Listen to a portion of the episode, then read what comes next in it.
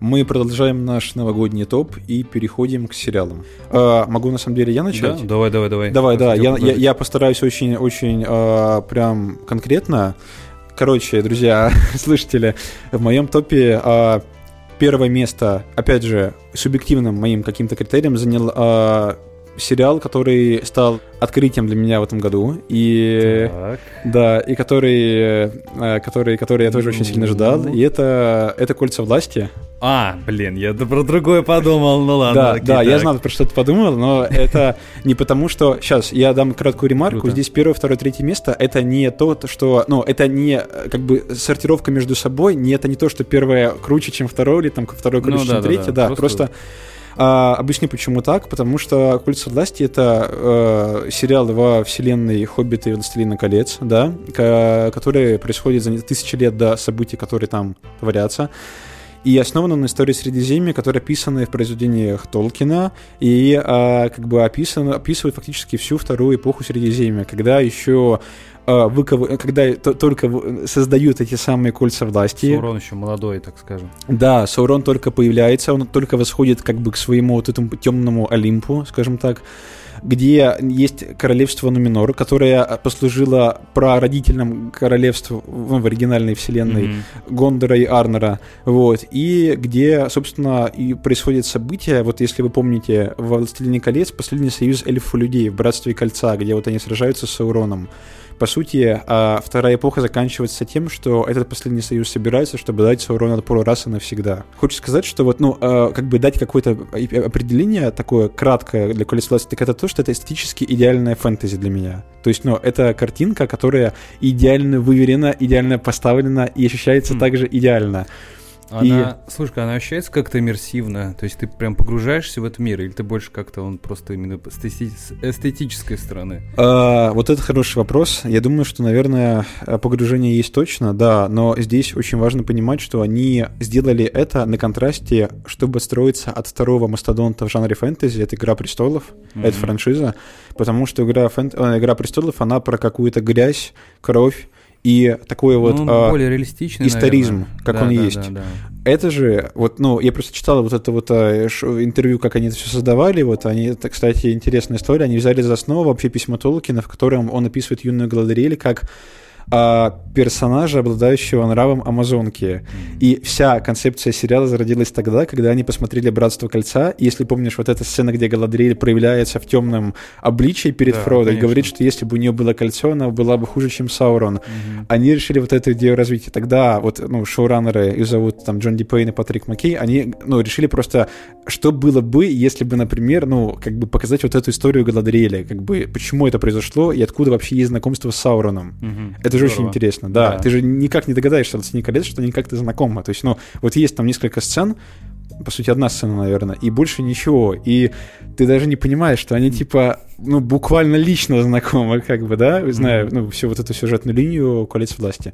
В общем, нет, это идеально эстетически выверенное фэнтези, оно а, имеет саундтрек от, а, вот мы говорили тоже, Бэра Макрири, который писал музыку для of War Ragnarok, и а, она не такая, наверное, эпическая, как у Говарда Шора, который тоже известен своими композициями, там, да. Шира, там, вот, Гондора, Рохана, то есть, ну, такие, он пишет очень запоминающиеся мелодии, которые становятся гимнами отдельных, а, а, отдельных фракций. Хорошее слово, гимны, да. Гимна, похоже, да. да. Вот. А, не, не, он не так, он не так, а, ну, не знаю, гениально, наверное, не будем говорить, он не так, наверное, запоминается, как вот Говард Шор, но там музыка тоже несет в себе очень классные лейтмотивы, и вот честно скажу, она очень классно передает настроение. То есть, ну, она подчеркивает, например, тему Нуминора, когда ты вот приплываешь в это вот островное королевство, и ты видишь mm-hmm. вот эту вот, вот этот вот, э, как бы, эту разницу между Средиземьем, таким немножечко, ну, ну, как бы, там же раз, разные люди же, там расы да, живут, ну, да, да? да. Вот, и видишь, как бы, что у них свои забычьи, свои законы, и ты видишь вот эту вот мощь, которая потом станет основой мощи Гондора. Mm-hmm. Там, где, ну, собственно, вырастет там Арагора, например, там Боромир, ну, мы помним помним их всех.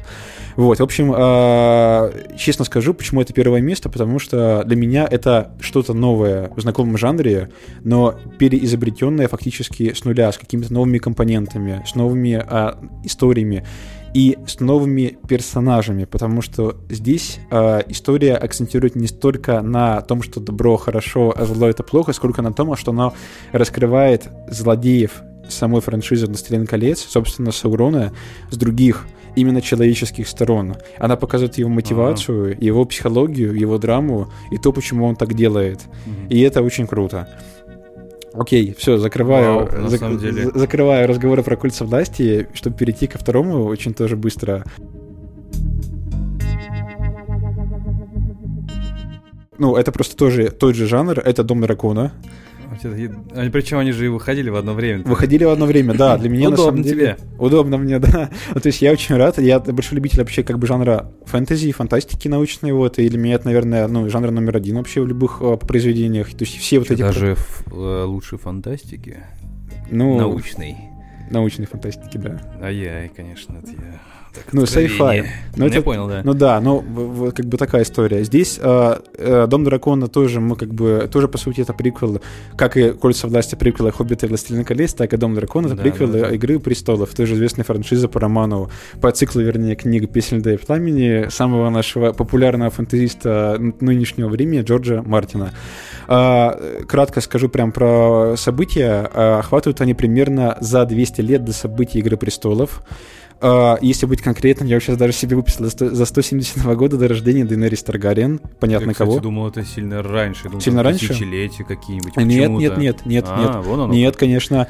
И а, они начинаются события, ну, вот Дома Дракона через сто лет после объединения Семи Королевств. Семи. Королевств, ну, как бы этих, да, этого да, государства, благодаря завоеваниям Таргариен. Фактически в сериале повествуется о начале и конца Дома Таргариенов. Как известно, между... А, в их доме произошла гражданская война события, которые привели к гражданской войны, уже нам показали в первом сезоне за престолонаследие. И а, сама вот эта вот концепция сериала основана на некоторых частях отдельного романа Мартина «Пламя и кровь».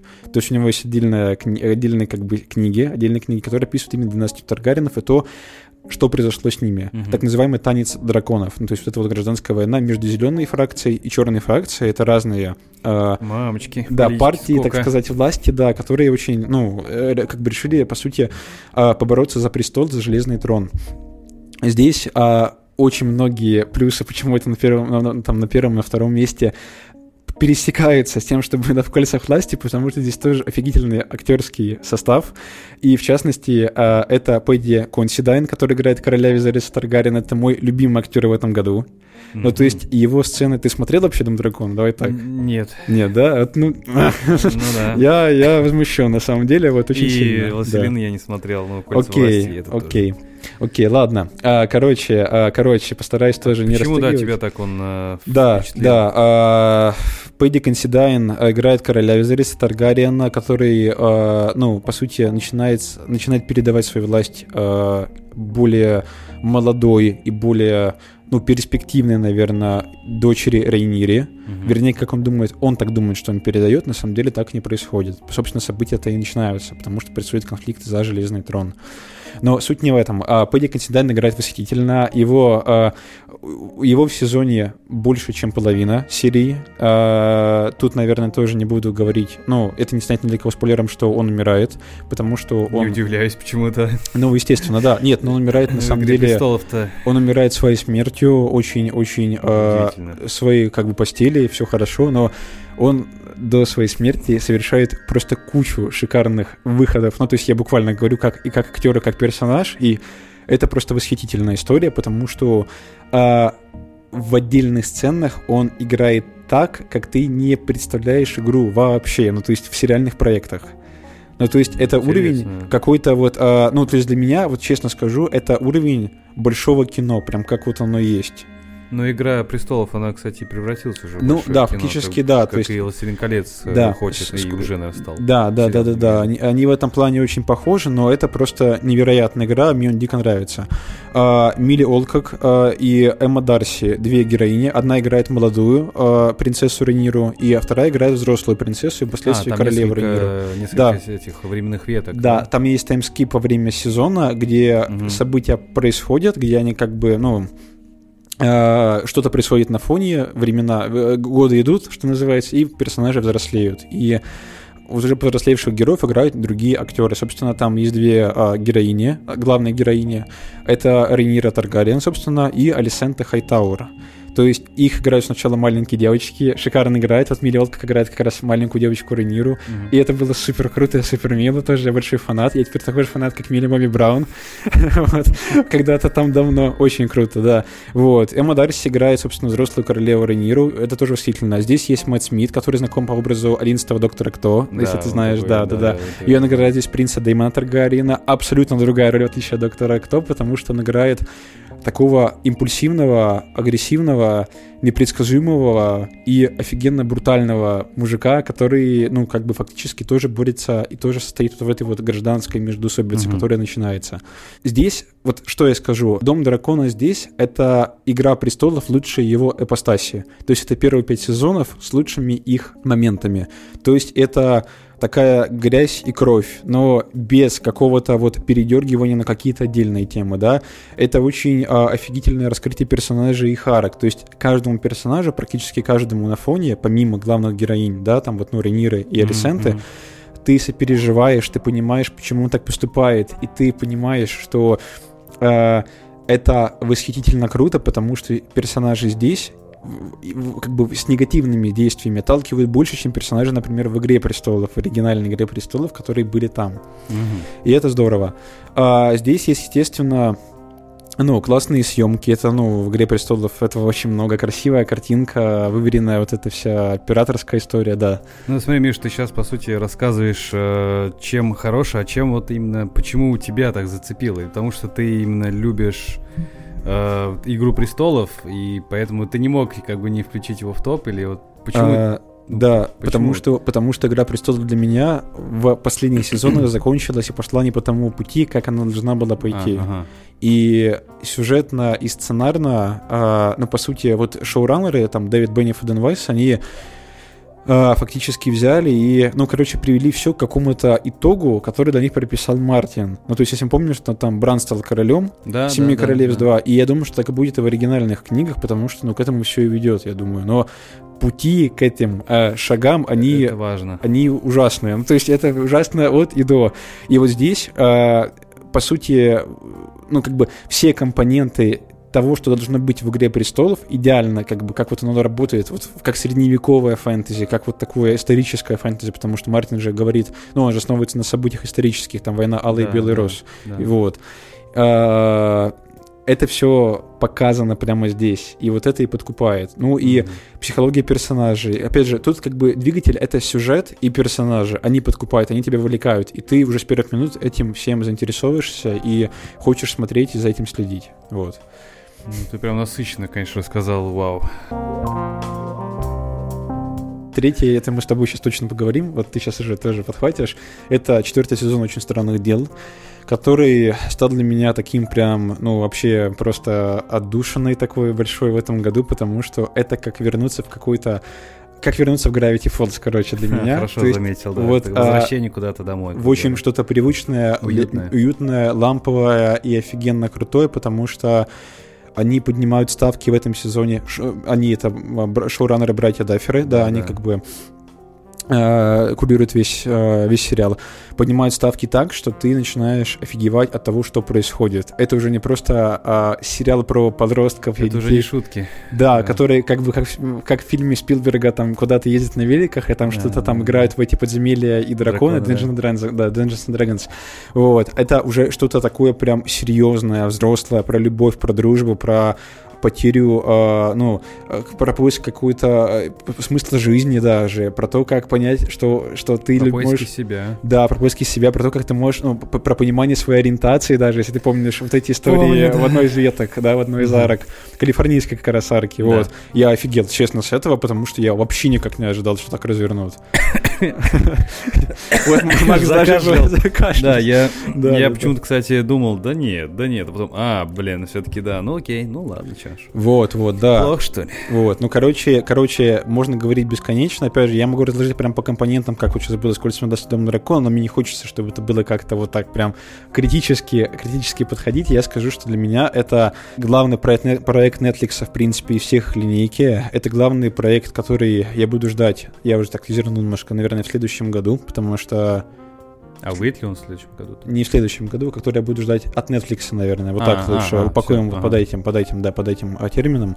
Я в восторге от того, какая химия происходит между героями, как она mm. создалась сейчас, спустя 4 сезона, потому что как играют э, ребята, ну, то есть Оди, ну, Элли в оригинале, да, Элевен же, mm-hmm. вот, там, Дастин, а, не знаю, там, Майк, Уидла, вот эти все ребята, взрослые ребята, там, Нэнси, Стив, если помнишь, да, да конечно, там, конечно, конечно же, а, Хоппер, господи, ну, а, то есть... А Эдди? Эдди офигенный, ну, то есть, нет, прекрасен. нет, они все офигенные, просто вот для меня это прям какая-то, вот, знаешь, что-то очень семейное в хорошем его понимании, mm-hmm. что-то очень семейное, близкое и максимально м- вовлекающее пугающее. То есть, почему я сравнил с Gravity Falls, у меня было ощущение, что я реально приехал в какой-то маленький городок, в котором я когда-то был. Хоукинс. Да, и я уехал оттуда на, и приехал на летние каникулы. Да, да, и оно еще выходило, вышел, не выходило да. аккурат под летние каникулы. И для меня вот э, очень странные дела это пример такого супер-супер крутого сериального летнего блокбастера, когда ты берешь попкорн, картошку, ой, ну картошку фри не надо брать, да, кока-колу, приходишь, и ты вместе с друганами заваливаешься в кинотеатр, смотришь это на большом экране, и на улице такая теплая погода, и такой дует такой теплый ветерок, бриз, но у меня вот такое впечатление создается. И это не передать. Ну, то есть для меня это прям как вот часть души какой-то, часть какого-то вот, ну, я даже не знаю, образа жизни, что ли. Mm-hmm. Поэтому вот такие впечатления Блин, теперь, да. Подхвачу, я просто хотел тоже добавить, что этот сериал, он, э, наверное, не, неожиданно выстрелил для Netflix и для братьев.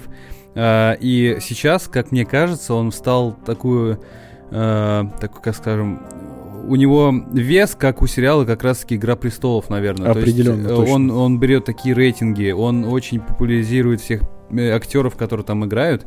И вот ты рассказал, что это летний блокбастер, который хочет смотреть в кинотеатре, да, на большом экране. И как раз у нас такой опыт был, мы с друганом, э, там же выходили последние две серии, и мы э, как раз-таки у него тоже, как и у меня, есть домашний кинотеатр, э, именно, да, с проектором, со всей фигней, со звуком. Э, и прям устроили такой большой просмотр вот этих последних частей, просто орали, потому что там в конце, если помнишь, там происходит, ну, много событий, очень разного там такого, да, там просто жесть происходит порой. Макс, Макс, Твист Макс, я просто в, да, в и мы, опять же, орали просто, чтобы Эдди, давай, беги, беги, беги, ну, то есть это, потряс, правда, потрясающий опыт, и я удивлен, что именно «Очень странные дела» этот опыт дает, потому что, ну, я и не мог подумать на первых сезонах, что сериал превратится в такое огромное произведение с, не знаю, с десятком классных персонажей, и которые действительно между собой как-то здорово общаются, как-то... Э, они, причем у них есть такие тимапы, они постоянно меняются. В третьем сезоне там вот э, Дастин со Стивом. В офигенный, четвертом... офигенный дуэт. Я просто вот, я хочу в жизни их увидеть, чтобы они рядом были. Вот, в четвертом Эйди тоже потрясающий персонаж. Я очень жалею, что с ним происходят различные там события, не будем говорить. Э, и хочется верить, что он, надеюсь, я надеюсь, что он вернется и хоть, хоть как-то. Вот, ну, и опять же... Теоретически может, кстати, да. Да, я думаю, может. И э, опять же, будем, э, скорее всего, когда вы трейлеры будем как-то это обсуждать, у меня есть одна теория, мы про это поговорим. Да, он Окей, может вернуться. Давай, давай. Мне очень понравился главный злодей. Векна? Да, потому что то вообще, каких злодеи были до этого, вообще ни в какое сравнение. И в целом, как они сплели всю эту историю, потому что раньше было ощущение, что они просто как-то снимают, что просто снять, им по налору особо-то не интересно. А здесь они прям выдали, что лор для них важен, что Векна это не просто какой-то персонаж, что действительно все, что вообще стоит, э, ну, все, что происходило э, Векна, как бы к этому принимал такое непосредственное участие. И это очень здорово. Мне безумно понравилось, в каком вообще ключе они все это ведут. И мне очень нравится, что Netflix э, они каким-то образом делают и будут дальше делать это вот эти вот я не знаю, как это сформулировать. То есть, э, вот эта песня э, Кейт Буш и вот эта Металлика, да, когда Эдди играл на гитаре. Да, то есть, да. они как-то умеют вот это запаковать в какой-то такой мини-видеоклип, что потом ты просто не можешь не слушать эту песню дальше. Потому что эта песня тебя реально охватывает. Она попадает там, видимо, в ТикТоке, и везде эта песня, и ты просто такой, окей, Вирусится очень хорошо. Да, да, вот, вот, они умеют очень круто вирусить какие-то песни и какие-то вот эти вот там мемы, гифки и тому подобное. Это очень здорово, и э, мне нравится их подход в этом плане.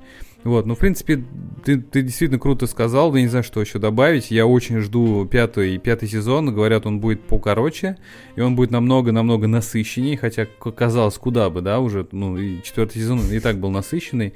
Ну, в общем, э, я очень сильно жду, и для меня такое тоже на третьем месте, не знаю, как сказать, да. Ну, короче, на все равно есть места, видимо. Чем мы тут, чем мы тут э, врем друг другу? Вот, он у меня на третьем месте как раз-таки из-за этой летней атмосферы, атмосферы, из-за этой блокбастерности и в целом из-за вот этой всей ауры, которая происходила вокруг этого сериала. Ну, и из-за, конечно, из-за Эдди. Эдди — это мой Кумир. а Его сцена, когда он подходит к гитаре э, в самой первой серии, так ее типа целует, я просто такой, ну нет, все, я, я не могу не любить это. Все, продали, Макс. Да, да, нет, я, как, Netflix да, я как любитель навсегда. гитар, я просто не мог не, не, не обратить на это внимание.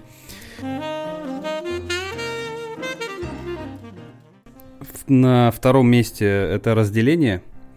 Слышал Сериал от? Apple TV, да? Да, да. Да. А, опять же, вкратце, вкратце, это тяжело на самом деле рассказать. Короче, грубо говоря, меня этот фильм, эта история, короче, про концепцию. То есть вообще весь сериал меня цепанул чисто концепцией. Это история про людей, которые разделили свое сознание на две части. То есть у них есть, так скажем, сознание рабочее и сознание внерабочее. Грубо говоря, у них две личности. Одна личность всегда сидит на работе, а вторая личность ничего не знает про работу. И получается так, что человек, который, вот ты представляешь, ты живешь-живешь, Мгм. ты уходишь как бы на работу, но ты не знаешь, чем там занимаешься. А, та, а та, а вот это самая страшная хрень, которая меня реально впечатлила. Представь, что ты постоянно сидишь на работе. То есть твоя личность, она не знает, что вообще снаружи, она даже не знает, есть ли у нее дети, есть ли у нее Жесть. жена, кем она, кем, кем, Это кем- кто он вообще. Какой-то это киберпанк такой, знаешь, вот мы говорили про периферийное устройство в прошлом выпуске, Мгм, это мгм. прям звучит жутко, Это реально жутко. И хуже, когда, чем там. Да, это когда с этим сталкиваешься. Опять же, там есть классный пример. Например, девушка, ее играет Бритни Лоуэр. Она очень классная, вот Мгм. эм, как она эмоционально играет. В общем, она туда попадает, и она, естественно, ничего не помнит. То есть, ну, попадает Мгм. на работу, ей объясняют, а- она сама же себе объясняет записанная заранее запись, типа, все нормально, ты ничего не помнишь, потому что ты теперь будешь постоянно на работе. И она такая, типа, хрена ли? Ну, типа, вы что, офигели, что ли? Я не, ну, я не хочу так жить. А, то есть, представляешь, как бы ты сам, получается, сам собой начинаешь спорить. То есть, э, как будто бы за нее решила она же сама. Это очень такая реально нолановская какая-то концепция. Забавно. То есть ей, са- она же сама говорит, что ты теперь будешь всегда жить на работе, Мгм. и она же сама спорит с самой собой, потому Мгм. что она не хочет жить на работе. И это такая странная штука, то есть, когда она, например, выходит с работы и оказывается на, на ней же. То есть она не может с нее выйти, то есть это как сон. То есть она выходит с работы, например, вечером, и, Типа оказ- и- Перезагружается фактически, да, это как сон, то есть у нее нету в- никакой внешней жизни, то есть она открывает дверь офиса Жить, и, и жить, оказывается жесть. снова в офисе уже с утра.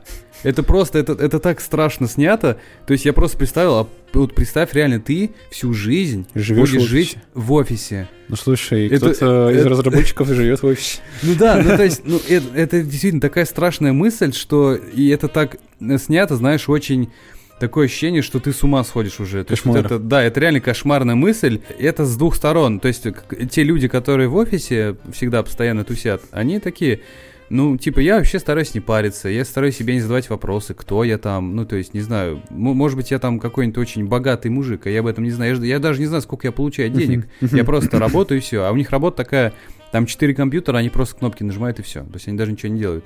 Вот. Хорошая работа. Хорошая работа, да, очень веселая. Когда их показывают в их в реальной жизни, то есть это такая технология достаточно новая, то есть не все так работают, и их спрашивают, слушай, а почему ты решился, вот, например, на это разделение, как бы зачем тебе ну надо-то? То есть, а вдруг ты там, не знаю, ядерные бомбы делаешь, а вдруг ты там людей убиваешь на работе, ты же не знаешь об этом. И он такой, блин, ну ты мне про это не говорил, я про это не думал, как бы. И начинают люди думать, а что я там реально на работе делаю, почему происходит разделение, почему я не, не должен знать, что я там делаю на этой работе. Как бы.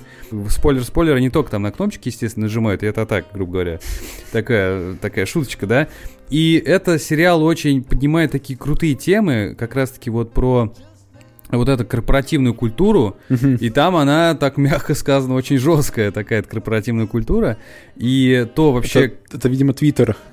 Ну, да, кстати, то, что сейчас с ним происходит. Изв- Извините, все, кто любит Твиттер или Илона Ну. Маска. Э, В общем, это такая жуткая история. Надеюсь, фильм возьмет какие-нибудь награды.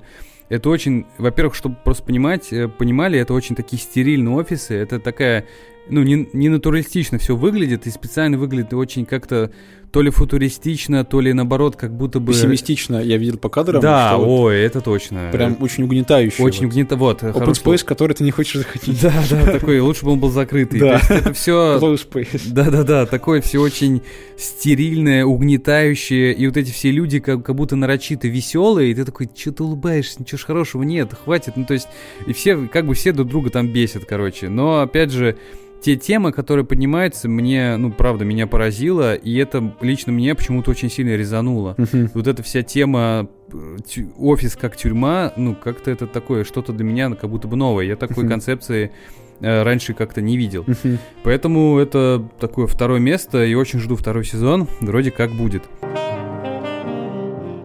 И э, на первом месте для меня на самом деле удивительно, я честно не ожидал, но вот ну, этот сериал я вспомнил, это «Песочный человек». О, Э, Сэндман. Да, По роману- Sandman, да. Графическому роману Нила Геймана. Да-да-да, и я рад, что у Netflix все получилось. Первые трейлеры, которые выходили, меня впечатлили. Я такой, «О- окей, это похоже на сериал. Главный персонаж мне сразу зашел. Вообще, концепт, вот как все выглядит, то есть вот этот look and feel, как вот все ощущалось, вот какие даже актеры были подобраны, про это еще, наверное, поговорим немного. А, Мне очень все нравилось. Я прям, прям держал кулачки. И я, я ждал от этого сериала много, и я даже не разочаровался. То есть я даже получил, на самом деле, то, что я и хотел. А Есть пара, пара, конечно, косяков и истории с актерами. Они любят менять актеров почему-то. Ну, ну, не надо их иногда менять. Вот как они есть в комиксах, так и оставьте. Ну, Менять в плане, Ну, то есть- чтобы показать мульти Да, да, муль- да, мультиверсити, вот эта вся штука, да, да, не мультиверсити, а diversity, diversity, да, да. Да, ну я, я, это, я это понимаю и уже принимаю, но иногда ну не надо это делать. Это, про, ну, это правда как-то странно выглядит. Это вот единственная, наверное, вещь, которая меня коребила, но в целом это действительно потрясающий сериал. Э, Он как Снайдер поступил, э, ну, то есть шоураннеры, то есть они ничего вообще не меняли. То есть вот если помнишь, как Зак Снайдер экранизирует «Предохранителей», он вообще ничего не менял.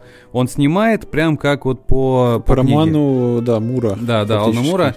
Э, вот, Ну, прям все, он просто вырезал э, про шхуну историю, потому что, ну, там фильм бы три часа шел.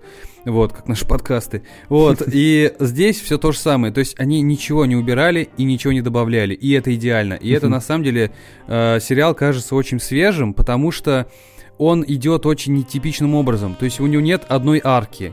Как, например, у «Игры престолов», там, у «Кольцо- «Колец власти» или «Очень странных дел». То есть там нет какого-то центрального Сквозного злодея. сюжета получается. Да, и Да, это да, да. поначалу такой, чего? Интересно, кстати, как они это вот интерпретировали. Они вот, как? Они просто, создали. ну то есть, вот как в комиксах заканчивается сюжетная арка и Я начинается просто новая. не читал Сэндмана, поэтому что я не Ага. знаю оригинальный сюжет, Вот. но я хочу его прочитать Но и посмотреть. это да. в комиксах, в принципе, стандартная история. То есть у тебя есть арка, там она идет на 6 выпусков. Все, там вы победили злодея, следующая история. Все, то есть это стандартная история. Но говорю, самое классное здесь, и оно многим не может не понравиться, но мне оно очень вот это вот эта концепция очень зашла, что там первые три серии, они про одно, они про становление героя, и, и вообще там сюжет такой, что ему нужно найти там свои артефакты, и я думал, ну, сейчас это затянется на, на весь сезон. Нет, он их находит на, за три серии, и ты такой, окей, а дальше что будет? А, потому что я не ожидал, что они реально, пере... ну, я, по... я читал э, э, комикс, А, да, правда, очень уже давно, и мало что помню, я думаю, реально там пол пол э, графического романа ищет эти артефакт, артефакты. Нет, он их находит очень быстро. Ого. А потом э, там просто, например, одна серия, где э, Сэдман, э, для тех, кто не знает, это такая история про богов, та- таких даже не богов, а то есть это песочный человек, это тот человек, который в наши, нашими снами управляет. То есть это про таких мифических э, существ, и, и его сестра смерть. То есть это та, кто, собственно, людей убивает. убивает. И э, там они представлены такими, ну, как около человеками такими. Э, И э, там, не знаю, по-моему, четвертой серии они просто разговаривают про смерть. То есть они просто ходят, гуляют по парку, а, разговаривают. Смерть между делом убивает людей. Но опять же, так очень, ну, не, не жестко, а так рутина, подход- рутина. да, для нее это работа. Она Да. просто подходит к деду и говорит, ну, дедуль, ну Пора. ты, да, ты прожил хорошую жизнь, пойдем пойдем со мной. И как бы они уходят, и то есть мужик умирает. Да, да, да, да. Там все очень так это романти- романтизировано, ну, круто сделано, ну, как и в комиксе. И, и, и- и серия как будто бы ни о чем, но на самом деле она о многом. А другая серия вообще не рассказывает, не, не, ну, не показывает вообще никаких главных героев, а рассказывает только про злодея одного.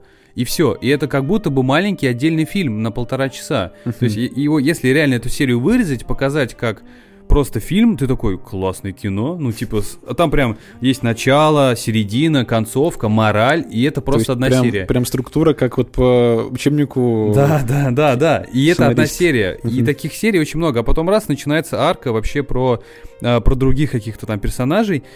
И это, ну, это интересно. Поэтому этот э, сериал меня реально впечатлил вот, вот этим своим необычным подходом в кино. Потому что я честно не ожидал. Я думал, сделают все стандартно. То есть есть, ну, там, да, есть главный злодей, но он, опять же, он быстро побеждается, и с ним как бы все понятно. А, Кстати, Нил Гейман принимал активное участие в этом сериале, и это как бы чувствуется, потому В что... качестве продюсера, Да, наверное, в качестве- и он, видно, отвечал не только он там, знаешь, как мы знаем, продюсеры там, ну окей, снимайте там что-нибудь, ну все, окей, я понял все. А он как будто бы принимал участие, и он прям, ему было важно, чтобы снимали именно с таким сюжетом, с такими арками, как будто бы он, ну, я надеюсь, что в следующих сезонах он будет еще больше вообще принимать участие.